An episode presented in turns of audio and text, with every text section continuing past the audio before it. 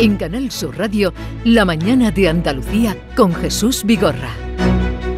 Y hoy con el honor que nos hace de visitarnos en nuestros estudios en Málaga, Francisco de la Torre, alcalde de Málaga, buenos días. Muy buenos días, el honor es para mí, ¿eh? feliz año a todos. Igualmente para usted, feliz año. Eh, ¿Más tranquilo ya hoy, pasado la fiesta de Reyes? Mm, sí, lógicamente, lógicamente, sí. Eh, estaba tranquilo ¿eh? antes de la fiesta de Reyes, pero después, pues tranquilo, porque todo transcurrió muy bien, realmente con gran éxito de de brillantez de la cabalgata y de participación del público eh, cumpliendo las medidas que se habían establecido. Em, ¿Las luces hoy se vuelven a encender, la famosa iluminación de, Málaga en Navidad, o, se apagaron ya con el paso de los Reyes? Yo entiendo que he pasado los Reyes la iluminación y lo sentimos de verdad, porque eh, era y es muy bonita cada año, ¿no? Cada, año más, eh, pues se apaga. La ciudad sigue siendo bonita, aún sin la iluminación de Navidad, pero cumple su objetivo, ¿no? Naturalmente, y no, no se entendería, no consume casi electricidad porque es sol red, ¿no? Pero es bueno que eso tenga una situación temporal, como es natural, ¿no? Volvamos a la época post-Navidad, que es una época brillante también para la ciudad. Mm. Hace un momento escuchábamos, no sé si había llegado ya usted o no, las eh, palabras del flamante alcalde de Sevilla, que eh, cuando concluía la cabalgata decía que cómo había transcurrido, eh, pues reflejaba que, mm, que, ya las fiestas de primavera se podrían celebrar. ¿Cómo lo ve usted la situación de cara, después de lo vivido esta Navidad en Málaga, de cara, por ejemplo, a la Semana Santa, que también es grandiosa en Málaga? Mm. Bueno, vamos a ver cómo evoluciona el tema de las incidencias y la presión hospitalaria también. El último dato que tenemos, en este caso anterior al día 6, eh, o sea, el 5, eh, era de freno en el crecimiento de las incidencias. Había una bajada de 60 en el caso de Málaga y de otras capitales de Andalucía. Siempre veo las ocho capitales, más la ciudad de más de 100.000 habitantes, Marbella, Jerez, Algeciras, cómo evoluciona, porque me da una idea de cómo van eh, los espacios urbanos en esta materia, ¿no? Y da la impresión que mm, gran parte de las ciudades estaban como aparentemente llegando al tope, ¿no? Eh, pero no lo sé, eso se va a ver en los próximos días y, eso nos permitirá ver si estamos ya en la bajada de la curva esa de la ola, ¿no? Eh, o, no. ¿eh? Y eso nos dará más seguridad. Por lo tanto, prefiero no anticiparme. Yo tengo toda la ilusión, toda la esperanza de que se recupere la normalidad para, como es natural, Semana Santa y como es natural para el Festival de Cine Español en Málaga fin, todos los acontecimientos que tienen lugar a lo largo de los meses próximos.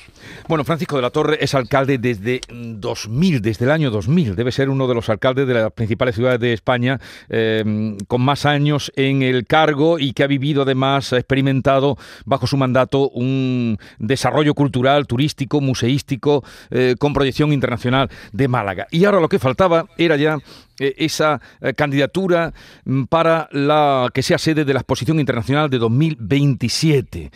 ¿Cómo va la cosa? ¿Cuándo sabremos datos de si se concede a, Málaga mm, esta responsabilidad?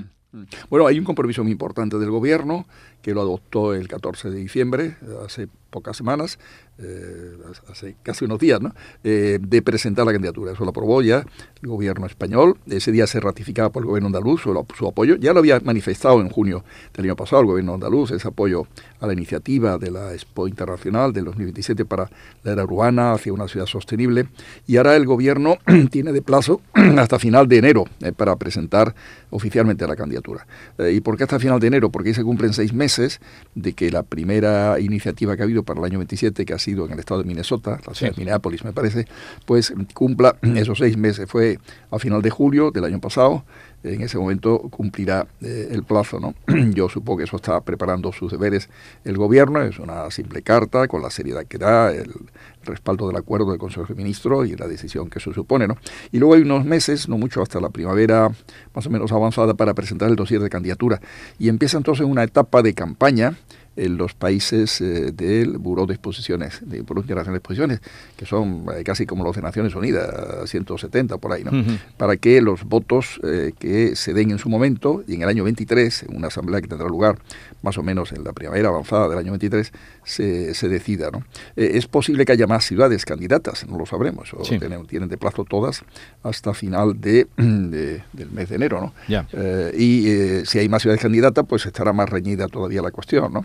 Eh, bueno, y hay que hacer una campaña que están las embajadas españolas eh, en el exterior. Ya España ha tenido dos exposiciones en los últimos años, la de Sevilla, la gran exposición universal del año 92, luego la internacional de Zaragoza del año 2008. Por lo tanto, hay un cierto entrenamiento, se supone, en los equipos eh, técnicos y los, fin, que, los, que son estructuras fijas en la administración pública, ¿no? que no sean de cambios así políticos, que han podido vivir esas campañas y algo parecido hay que hacer, evidentemente, ¿no? Y nosotros ayudaremos desde la ciudad también, en lo que es diplomacia de ciudad, para, pero el esfuerzo mayor, porque tiene los medios para ello, son las embajadas españolas, lógicamente, en el exterior. Pero tiene usted confianza en, eh, en el gobierno, cada su apoyo y, además... Eh, yo, tengo confianza en la lealtad institucional, creo profundamente en ello.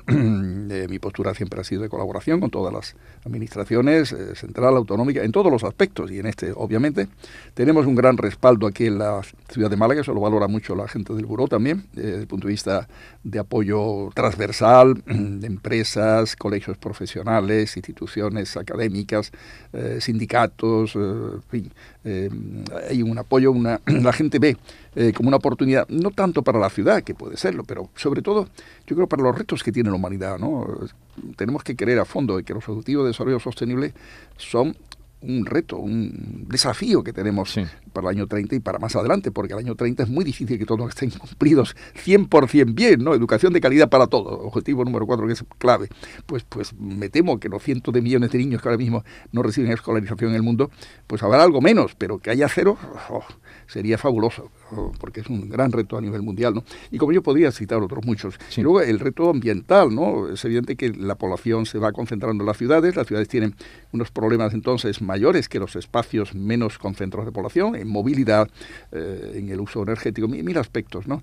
Eh, y hay que saber resolverlos bien, ¿no? Eh, la exposición será una ocasión para que ciudades, universidades, centros de investigación, empresas que trabajan en esta dirección, muestren lo que se está haciendo, lo que se hace. Compartir experiencia, no solamente la exposición, tiene que haber congresos, seminarios, conferencias, porque es una ocasión para profundizar en eso a nivel mundial. Y que España, su mm, imagen como país comprometido en estos desafíos y capaz de dar respuesta desde el punto de vista tecnológico, empresarial, de organización de las ciudades, etcétera, se muestra ante el mundo como lo que es, como un gran país, ¿no? Eh, hombre, compartiendo con otros países de la Unión Europea y del resto, calculamos que puede haber más de 100 países participando en una esta, internacional, ¿no? E, ese, ese encuentro, esa posibilidad de servir al mundo, Europa, España, Andalucía, es lo que nos mueve. Que también a Málaga, bien, pero la visibilidad de Málaga está ya muy conseguida. Somos una ciudad muy conocida, con buen prestigio, eh, muy premiada, muy, muy reconocida en todos los sentidos. Pero bueno, nos dará visibilidad también más, ¿no? Y, y, luego es una exposición no costosa, eh, no, no hay que hacer grandes eh, conexiones de comunicación porque Málaga las tiene en ese sentido, no necesita un gran espacio, son 250 metros cuadrados, lo que se haga de suelo, lo que se haga ahí pues será perfectamente reutilizable porque está al lado de la universidad. Son unos terrenos que previamente el ayuntamiento los tenía en propiedad a principio de, de, este siglo, vamos a decirlo así. Hmm. Nosotros eh, donamos a la universidad un millón de metros cuadrados, a la Universidad de Málaga, y al lado quedaban 800.000 que se lo vendimos a CEPES, que era la Sociedad Estatal de Suelo, ¿no?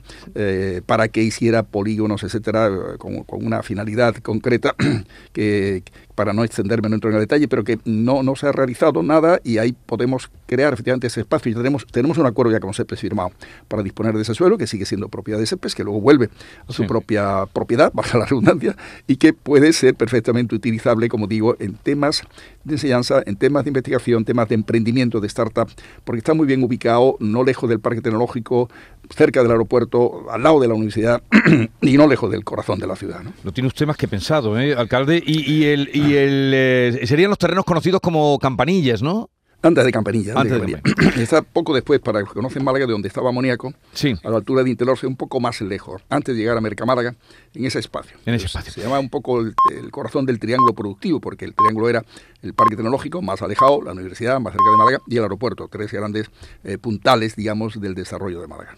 ¿Y, el lema bajo el que se convocaría o título que llevaría esta exposición internacional? Eh, habla de usted de sostenibilidad, la de, era, La, era, la, era, urbana. La era urbana. estamos el siglo XXI, el XX lo ha sido, pero el XXI lo va a ser más, lo va a ser más sobre todo en África, en América Latina, en Asia también. En el XX lo ha sido en el espacio desarrollado, en Europa, en, América del Norte, etcétera. ¿no? Pero la era urbana, dos puntos hacia una ciudad sostenible, hacia la ciudad sostenible.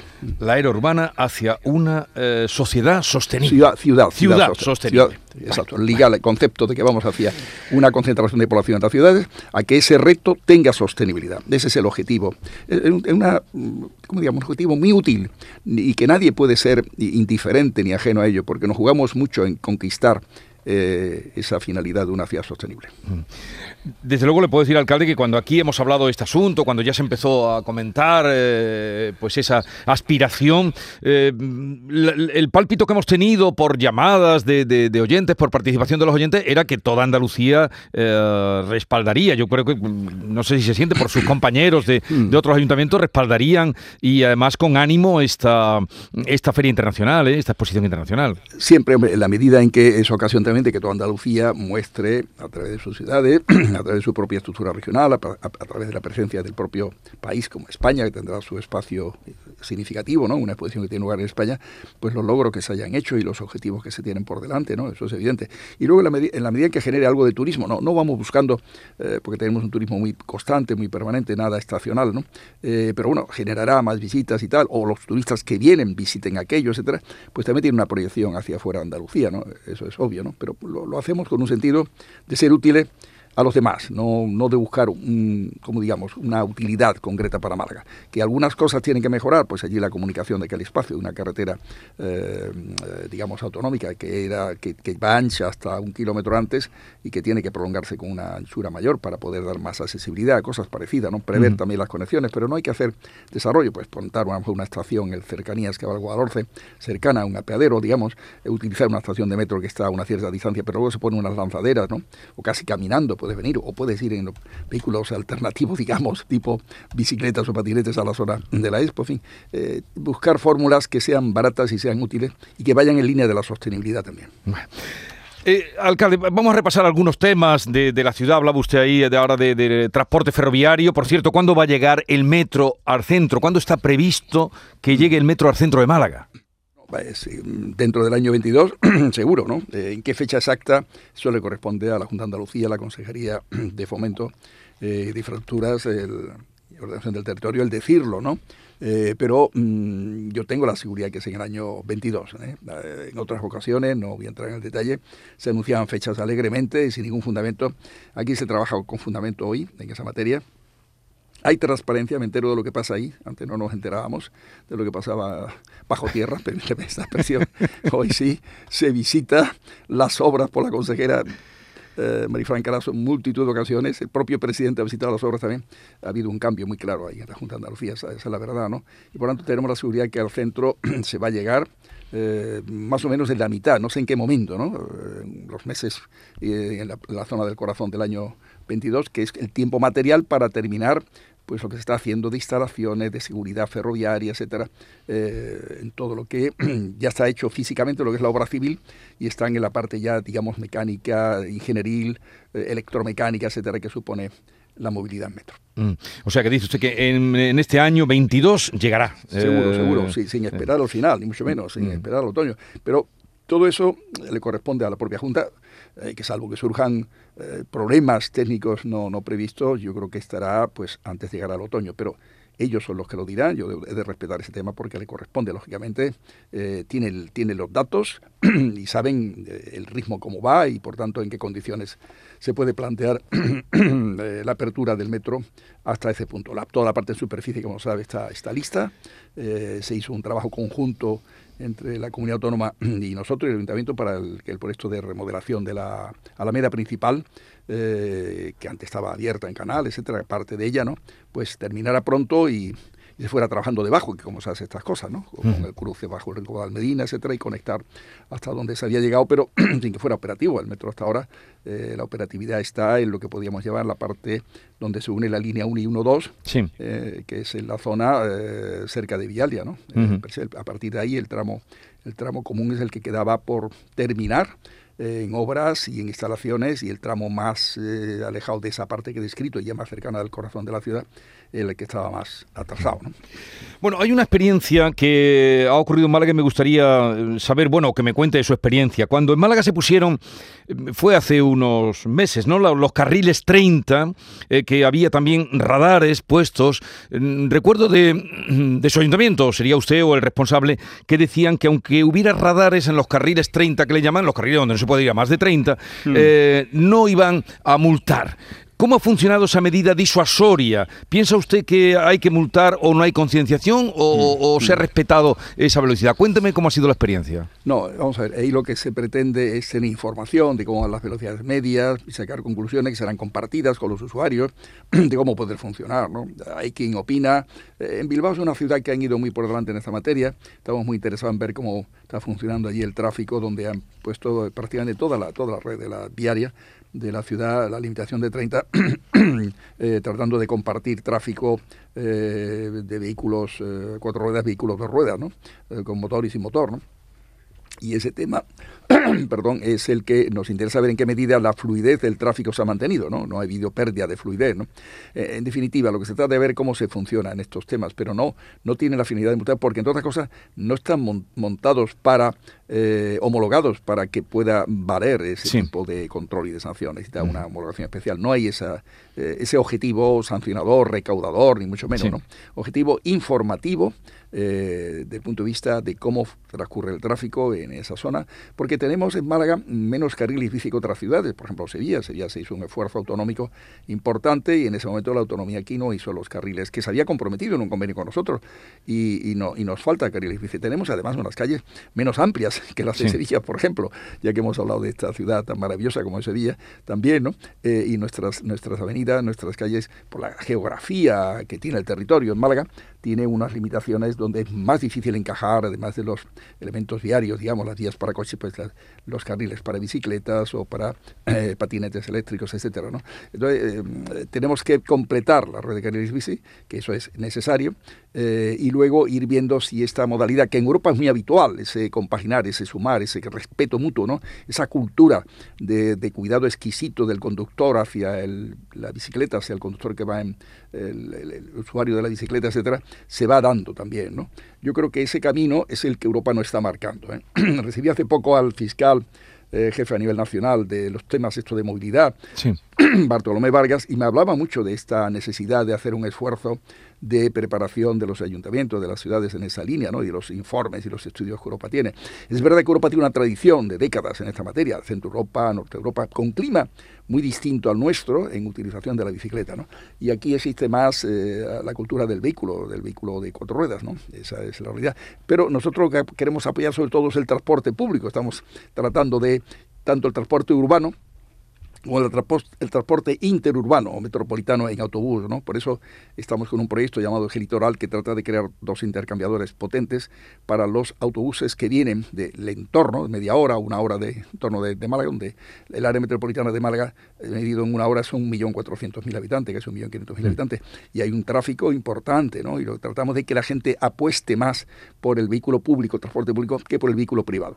Eh, no olvidemos que la IMD, la Intermedia Media Diaria de las vías arteriales de Málaga, que es la que más crece en España, hasta un 7% al año ha crecido, es un disparate ¿no? en años previos a la crisis del COVID. Entonces, todo ese tema nos preocupa, ese crecimiento fuerte, habrá que darle respuesta ese crecimiento, a esa demanda del vehículo privado, pero hay que también apoyar al transporte público Totalmente, ¿no? Totalmente. Y queremos y, apostar por un transporte público también sostenible, eléctrico, etcétera, ¿no? En esa dirección queremos hacer esfuerzos que faciliten eh, ese apoyo al transporte público y luego en la ciudad propiamente ver de qué manera se puede hacer esa convivencia, sabiendo que es difícil y mientras tanto carriles bici recuperar el retraso que tenemos.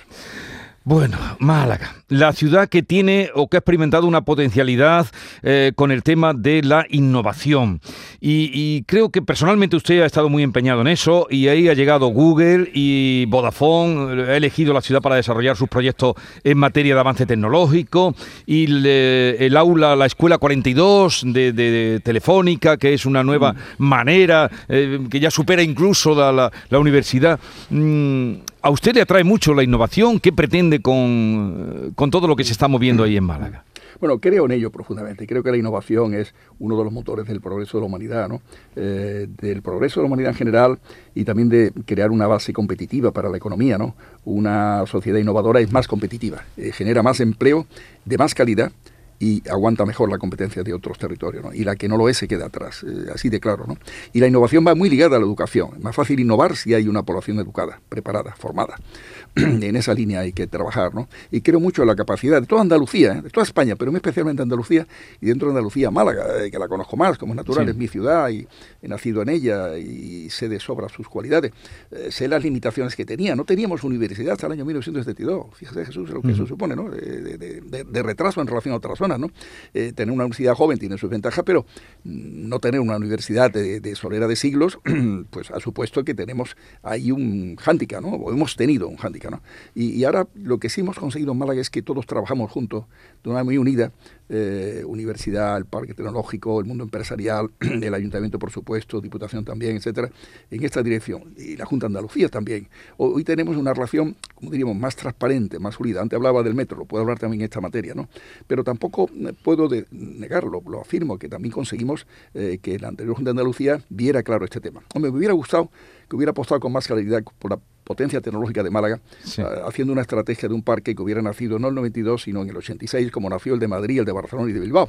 ¿Y por qué nacieron en esa fecha en esas tres grandes ciudades españolas? Porque entrábamos en Europa y era la manera de que empresas americanas, empresas japonesas pensaran que en esos parques tecnológicos, si venían empresas tecnológicas, entraban en Europa también. ¿no? Y perdimos, Andalucía perdió esa oportunidad. Bueno, pero en fin, eso es historia pasada. Eh, ahora lo que importa es que nuestro parque tecnológico es un parque muy potente, que es la sede de la Asociación Internacional, de la Asociación Nacional de Parques Tecnológicos, y tenemos un buen ecosistema, todavía muy mejorable, muy mejorable, pero un buen ecosistema de innovación.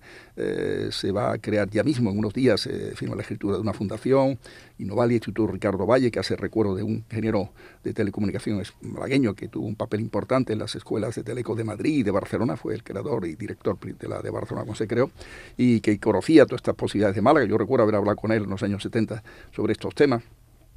Y sinceramente me alegra mucho impulsar esa fundación público-privada que trata de impulsar la innovación, eh, apoyándonos en empresas locales y en empresas de fuera que han creído en Málaga. ¿no? Al final, eh, Google, has mencionado, Google es fruto eh, por supuesto, de esa capacidad de Málaga de traer talento, pero porque tenemos talento local también que ha apostado porque, porque tiene que ser en Málaga su trabajo y su, eh, la capacidad de captar gente. ¿no? Cuando Google compra Virus Total de Bernardo Quintero y, y, Bernardo dice, no, no, yo me quedo aquí, no me voy a California, no, no me voy a, a, mm. a donde ellos están, al, al, oeste de Estados Unidos, sino que me quedo en Málaga. Al cabo de unos años, eh, Google se da cuenta de las razones claramente que hay. Y al final Google apuesta por Málaga para crear su centro de ciberseguridad. Es un ejemplo. Quiero decir que el trabajo de todos, cuando todos remamos en la misma dirección, creemos en la potencialidad que tiene una ciudad mediterránea al lado del mar, eh, con buen clima, con una oferta cultural que hemos ido creando en estos años potente, etcétera, una ciudad muy acogedora, muy hospitalaria, con una buena gastronomía que también se ha ido desarrollando, paisajes preciosos, etcétera, eh, colegios internacionales, todo eso te, te, te crea una capacidad de atraer por un lado el turismo temporal y atraer también la apuesta permanente de gente que dice, esa es la ciudad que yo quiero para vivir y para trabajar. Bueno. El alcalde de Málaga, Francisco de la Torre, ha mencionado la cultura. Desde luego, ahí ha habido también un impulso tremendo con la ciudad de los museos, como ya es conocida, visita obligada para, para visitar pues el, Museo Ruso, el Pompidou, el Thyssen, por supuesto el Museo Picasso, que, que, fue el que pegó el gran tirón, la aduana. Em, usted ha hecho toda la escala mm, en, la política.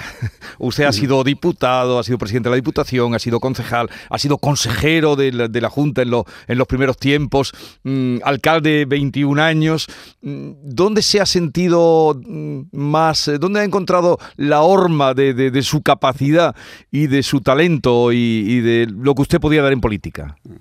Eh, bueno, me hace una pregunta usted muy amable. Yo lo que diría que de todo lo que ha mencionado, he estado también 13 años fuera de la política en todo este tiempo, de los 70 para acá. ¿no? Sí, pero hay más cosas. Sí, pero eh, comparando una cosa con otra, lo más exigente en tiempo lo más sacrificado por eso, pero lo más atractivo para mí ha sido y es eh, la alcaldía, la responsabilidad de liderar la ciudad, ¿no? con, con, equipos estupendos que he tenido, que sigo teniendo, de gente estupenda. Cuando hablaba de la suma de todos, y en esa suma de todos quiero mencionar a mis colaboradores, concejales, tenientes de alcalde, que trabajan con entusiasmo, cada uno en su área, que ven transversalmente cómo eh, hay que estar coordinados, cómo ven la potencialidad de, cada una de sus áreas para que se ayuden unas a otras a ir mejor. Y, es el trabajo más hermoso, más bonito, porque ves cómo se van logrando cosas, realizar, ¿no? Eh, eso sí es interesante, ¿no? Lo que pasa es que dependemos también mucho de que haya efectivamente esa visión a nivel autonómico, a nivel nacional, ¿no? porque los ayuntamientos en España tenemos una capacidad de presupuesto y de competencia muy inferior a los ayuntamientos europeos. No se hizo bien la, la, transferencia de competencias, o sea, la descentralización, ¿no? se quedaron competencias en el ámbito autonómico en los años 80 y eso nos sitúa en cierta posición de debilidad. Por eso es más obligado a la lealtad y la transparencia y la cooperación que en otras, eh, en otras regiones, en otros países europeos, porque necesitamos de esa cooperación absolutamente, por la debilidad nuestra. Todos los ayuntamientos españoles mm, nos quedamos en un 14% como mucho de los presupuestos públicos totales. En Europa hay países que están en el 50%, tienen más que el Estado, cuando no hay región y tal. Y otros, habiendo regiones como Alemania, los Länder, se quedan en un tercio aproximadamente. ¿no? Eh, esa diferencia es grande. ¿no? Pero bueno, dicho todo esto, me he escapado de su pregunta y no quiero escapar, vuelvo a ella. Lo más grato, lo más satisfactorio, el trabajo municipal, sinceramente lo digo cerca de la gente, es muy importante. ¿Y dispuesto a seguir, alcalde?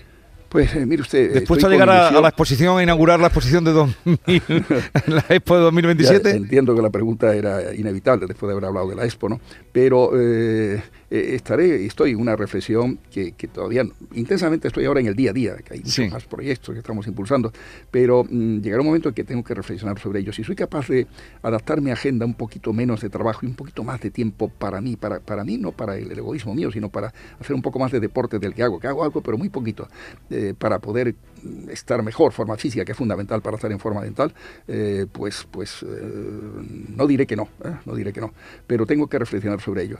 No, mm, tengo presión familiar en contra, como es no, natural, ¿no? Me imagino. Eh, pero pero eh, la, presión por impulsar proyectos en Málaga es muy fuerte, eso es cierto, ¿no? Pero tengo que ser capaz de adaptar esa agenda. Tengo el, el defecto de que no digo que no eh, a cuando me plantean eh, estar en un sitio, en otro, etcétera, cosas que siempre le veo interés, importancia, ¿no?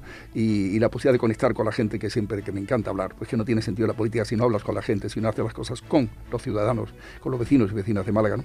Pues todo eso te exige un tiempo que es un poco eh, difícil de compaginar con ese objetivo que digo de reducir un poquito la agenda mía, ¿no? Que es demasiado intensa. Pero le, veo escuchándole cargado de proyectos. Por cierto, que ahora usted esta mañana se va a encontrar con el presidente de la Junta de Andalucía, con Juanma Moreno, y, y también, sobre todo, con eh, el consejero eh, de Educación y Deporte, Javier Imbroda, al que el Ayuntamiento de Málaga va a distinguir con la medalla al mérito deportivo, ¿no?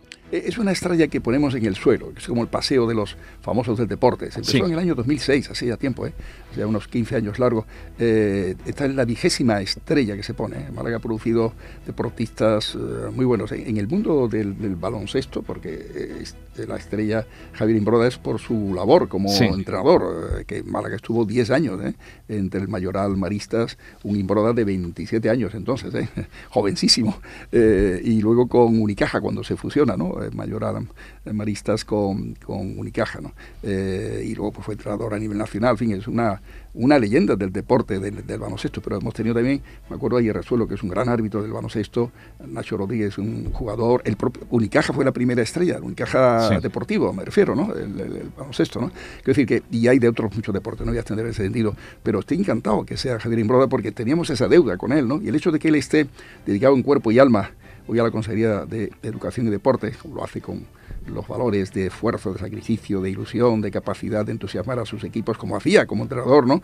Eh, eso no nos debe olvidar su etapa deportiva tan brillante, ¿no? Para mí es un placer, de verdad, que este homenaje se le haga y que además esté acompañado de sus compañeros del gobierno andaluz, ¿no? Una demostración de esa cohesión, de, esa, de ese entendimiento de, de todos los consejeros, todas las consejerías, ¿no? Antes hablaba yo a nivel eh, municipal lo importante que es ello, pues igualmente a nivel autonómico y lo han conseguido, lo están consiguiendo, ¿no? Es un gobierno muy cohesionado que trabaja muy bien, ¿no? Con el liderazgo del presidente Juanma Moreno y el apoyo de Juan Marín, Juan Antonio Marín, ¿no? Javier Imbroda, la verdad, eh, dejó una huella en el deporte malagueño muy importante y hoy pagamos esa, esa deuda, ¿no? Con una gran estrella que tiene, igual que las demás, lógicamente en el suelo, muy bien situada. Hay un plano que también sitúa dónde están cada una, en la entrada del Palacio de Deporte Martín Carpena. Martín Carpena. Antes estaba en una calle muy cercana, ah, pero eh, la cambiamos para estar mejor, más visible eh, más, defendida desde el punto de vista del uso, de, entenderla, entenderlas también, la gente, ¿no?